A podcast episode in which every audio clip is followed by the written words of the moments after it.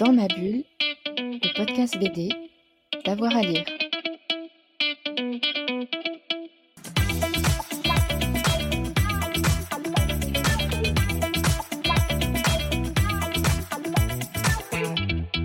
Bonjour à tous et à toutes, bienvenue dans ce nouvel épisode de Dans ma bulle, votre podcast 100% BD avec avoir à lire. Nous sommes aux Utopiales et j'ai le bonheur d'avoir avec moi une formidable autrice de bande dessinée à qui on doit notamment euh, Ornithomaniac, je ne sais pas si j'ai réussi à bien le prononcer, Le bestiaire du crépuscule, mais aussi euh, Feu de camp avec un goût prononcé pour le fantastique et pour Lovecraft, ce qui va nous intéresser. Daria Schmidt, bonjour. Bonjour. Une première question sur Lovecraft et sur le fantastique. C'est un goût que vous développez album après album. Comment il est né ce goût? Qu'est-ce qui vous a intéressé dans, le fantastique et ensuite dans les écrits de Lovecraft? Euh, le fantastique, c'est une très vieille histoire en fait. C'est depuis, euh, j'avais ce goût-là euh, dès l'enfance. Hein. et Lovecraft, c'était une lecture d'adolescente. Je pense que je ne suis pas du tout un cas isolé. on l'aborde en général, voilà, vers 14, 15. Euh, il n'y avait pas que Lovecraft, il y avait aussi un peu de science-fiction, mais beaucoup, beaucoup de littérature de l'imaginaire, beaucoup de contes aussi. Euh, et c'est des lectures qui m'ont jamais quitté. J'ai toujours euh, cultivé ça et j'aime beaucoup la littérature de genre. tout azimut, hein, pas que le film de genre, voilà. Donc ça a commencé tôt et ça continue. Quant à Lovecraft, donc je l'ai fréquenté un tout petit peu comme tout le monde, on va dire. Et euh, je suis retombée dedans euh, beaucoup plus récemment, après une expérience dans le jeu vidéo. Euh, je, le répète un peu tout le temps, mais où je me suis aperçue qu'on ne lisait pas cet auteur, qu'on le connaissait, que c'était une sorte de monument, mais qu'il était très très peu lu. Et bah, j'ai voulu corriger ce, défaut. Et je me suis vraiment plongée dans ses biographies, dans tous les pavés euh, qui lui étaient consacrés, et puis euh, tout, ce qu'il a, presque tout ce qu'il a écrit, parce qu'il a quand même écrit des choses euh, compliquées à lire, notamment une description de la ville de Montréal, bon, des, choses comme ça qu'on a, ou des pastiches du 18e. Donc ça, j'ai fait un peu l'impasse, mais sinon, voilà.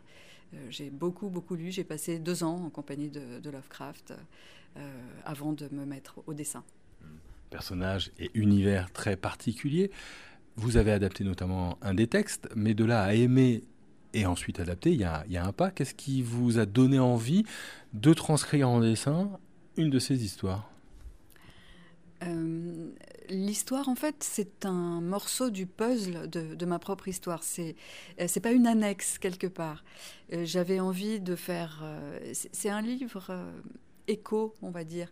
C'est pas vraiment, c'est l'univers de Lovecraft, mm. mais euh, euh, il y a beaucoup de références dont on n'a pas besoin, on n'a pas besoin de tout connaître pour, pour le lire, mais c'est une sorte de miroir de la vie de Lovecraft. Il y a plein de détails sur son existence. Il y a euh, trois petites vieilles dames qui sont ses tantes, mères, grand-mères, enfin voilà, et le goût pour les glaces. Il y a toutes sortes de détails de, sa biographie qui sont cachés dans, dans ces pages. Et euh, là, c'était une sorte d'écho Necronomicon. Il fallait qu'il y ait euh, euh, un, livre, parce que le livre, ça fait partie intégrante du, de l'univers de Lovecraft, un livre qui, qui résonne avec mon histoire. Donc, une sorte de mise en abîme comme ça. Donc, c'était un désir dès le départ. Et euh, la place qu'il occupe dans le récit, ça s'est construit euh, dans le temps, parce que c'était pas totalement facile ni habituel comme, comme façon de, de procéder. C'est facile d'incarner Lovecraft comme un personnage quand on a lu beaucoup de biographies de Lovecraft, euh, c'est un personnage euh, qu'on peut, qu'on peut considérer un peu comme... Euh, c'est un vrai personnage de bande dessinée, en vrai, parce que d'abord, il est très typique, sa silhouette a, quelque chose de, graphique et d'assez facile à reprendre, et je trouve qu'il se prêtait bien une sorte de ton un peu absurde. Lui qui est projeté dans, même à son époque, c'était quelqu'un d'anachronique. Donc moi aussi j'ai joué sur euh, cet anachronisme euh, en, l'immergeant dans, un monde moderne auquel il comprend pas tout. Donc oui, c'est un vrai personnage. Il a des côtés sombres aussi, Lovecraft, des idées parfois un peu réactionnaires, antisémites. Comment Comment est-ce qu'on s'adapte à ça, entre guillemets? Comment vous l'avez abordé, ce côté sombre Lovecraftien? C'est un côté euh, sombre, en effet, qui était euh, tout à fait dans la pensée de son temps et de, la société à, laquelle il appartient. Donc euh, il ne faisait pas exception, on va dire. Et ça n'a jamais été un vrai militant. C'est quelqu'un d'assez contradictoire, puisqu'il s'est marié une fois, pas longtemps, mais son épouse était juive. Euh, c'était quelqu'un qui aidait beaucoup ses voisins, quel que soit euh, leur horizon. quelqu'un qui s'intéressait véritablement à toutes les langues, à des langues africaines et qui, essayait de les apprendre. Donc c'est un personnage qui est moins euh, typique qu'on peut, qu'on peut l'imaginer. quoi. et c'est pour ça aussi qui, m'a intéressé. Il est toujours en contradiction avec lui-même, avec son temps. Il emporte les stigmates, c'est tout à fait juste. Euh, mais voilà, ça, ça n'empêche, euh, ça n'empêche pas d'être une sorte de monument euh, atypique et d'avoir d'avoir créé vraiment toute toute une école, tout un mouvement comme ça derrière derrière lui. C'était un, type qui avait quand même une certaine générosité, mmh. qui a passé sa vie à écrire à des des écrivains amateurs qui lui demandaient des conseils, qui le faisaient corriger leurs copies, etc. Euh, donc voilà, c'est un personnage euh, aux facettes multiples et euh, suffisamment multiples pour que on ne s'attarde pas à l'une d'elles, qui en effet voilà, est un peu sinistre, mais qui partage avec beaucoup de ses contemporains. dans, votre album, on, est un peu aux frontières de la réalité. Vous retranscrivez un petit peu l'inquiétude aussi, qui était une des grandes lignes Lovecraftiennes de, de ces récits. Comment est-ce que vous avez aborder ça euh, Comment vous vous êtes dit, bon, bah, là, je vais faire un pas de côté? Alors ça, c'est compliqué de, répondre, mais euh, le pas de côté, c'est exactement euh, la ligne directrice.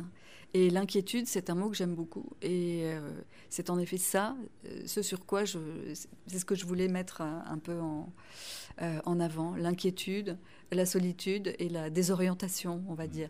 Et euh, d'où une unité de lieu euh, tout à fait contrainte, parce que ce, gardien qui, euh, qui est Monsieur Providence, il est dans, une unité de lieu très, très fermée, les gardiens de parc, dans des grilles, dans un monde où on ne comprend pas bien voilà, ce que ce que c'est, tout, petit microcosme comme ça, et pour autant désorienté, avec des apparitions. et on est toujours aux frontières. On ne sait jamais si c'est vrai, si c'est pas vrai. D'où l'apparition de la couleur et l'utilisation de la couleur pour essayer de donner des guides. Euh, les interprétations peuvent être multiples, mais au moins, voilà, j'ai créé des familles comme ça, graphiques, dans, dans le livre, euh, pour, euh, ben voilà, pour parler de, de l'inquiétude qu'on peut avoir à pas contrôler la réalité qui nous entoure. Le livre est sorti il y a une année à peu près, euh, fin 2022, si je ne dis pas de, bêtises, en mai 2022. Donc euh, là, on est en novembre 2023. Euh, ça fait 18 mois, j'imagine que vous l'avez rendu à l'éditeur bien plus tôt. Quel regard vous avez sur ce bestiaire? J'ai pas eu le temps de le revoir, on va dire, parce que c'est un livre qui J'étais très très heureuse de voir à quel point il avait été euh, épaulé par les libraires et il est toujours là. Donc euh, j'ai beaucoup tourné avec ce livre. J'étais, je l'ai accompagné euh, dans des librairies, des signatures, des festivals pendant, pendant bien longtemps. Et j'ai pas encore eu le temps de le revoir. Il faudra, je me poserai la question peut-être d'ici six mois. Puis là, je suis replongée dans, d'autres, d'autres projets. Donc j'ai fermé et mes livres de Lovecraft euh, avec qui j'ai passé trois, trois bonnes années. Euh, et, celui-ci, euh, voilà, suis encore en train de le dédicacer, mais je ne l'ai toujours pas relu. Par contre, voilà, je, je suis contente du travail de, de couleur. C'est quelque chose que maintenant je continue. Donc ça a été un peu un laboratoire pour la couleur. C'est la première fois que je l'abordais sur du noir et blanc. Ah. Mm. Choix, audacieux et merveilleux quand même. Hein. Bah, et c'était très chouette à faire en plus. C'est ça a été un, la première fois que j'utilise l'outil, euh, ma palette graphique. Donc ça a été une rencontre et je continue, je continue un peu sur cette lancée. Euh, voilà, ça donne des guides. C'est jamais euh, la couleur pour la couleur, mais toujours dans, dans, une trame narrative et pour aider à la lecture quand, quand les arcs sont un peu multiples et qu'il faut pouvoir s'en sortir. Comment est-ce qu'on fait peur en BD Parce que je pense notamment à Feu de camp et puis vous frayez avec euh, le fantastique. La BD, c'est l'image. Mais du coup, comment est-ce qu'on suscite le petit frisson glacé chez le lecteur et la lectrice? Eh ben, je pense que je ne suscite pas beaucoup de frissons glacés, donc euh, je l'ignore complètement.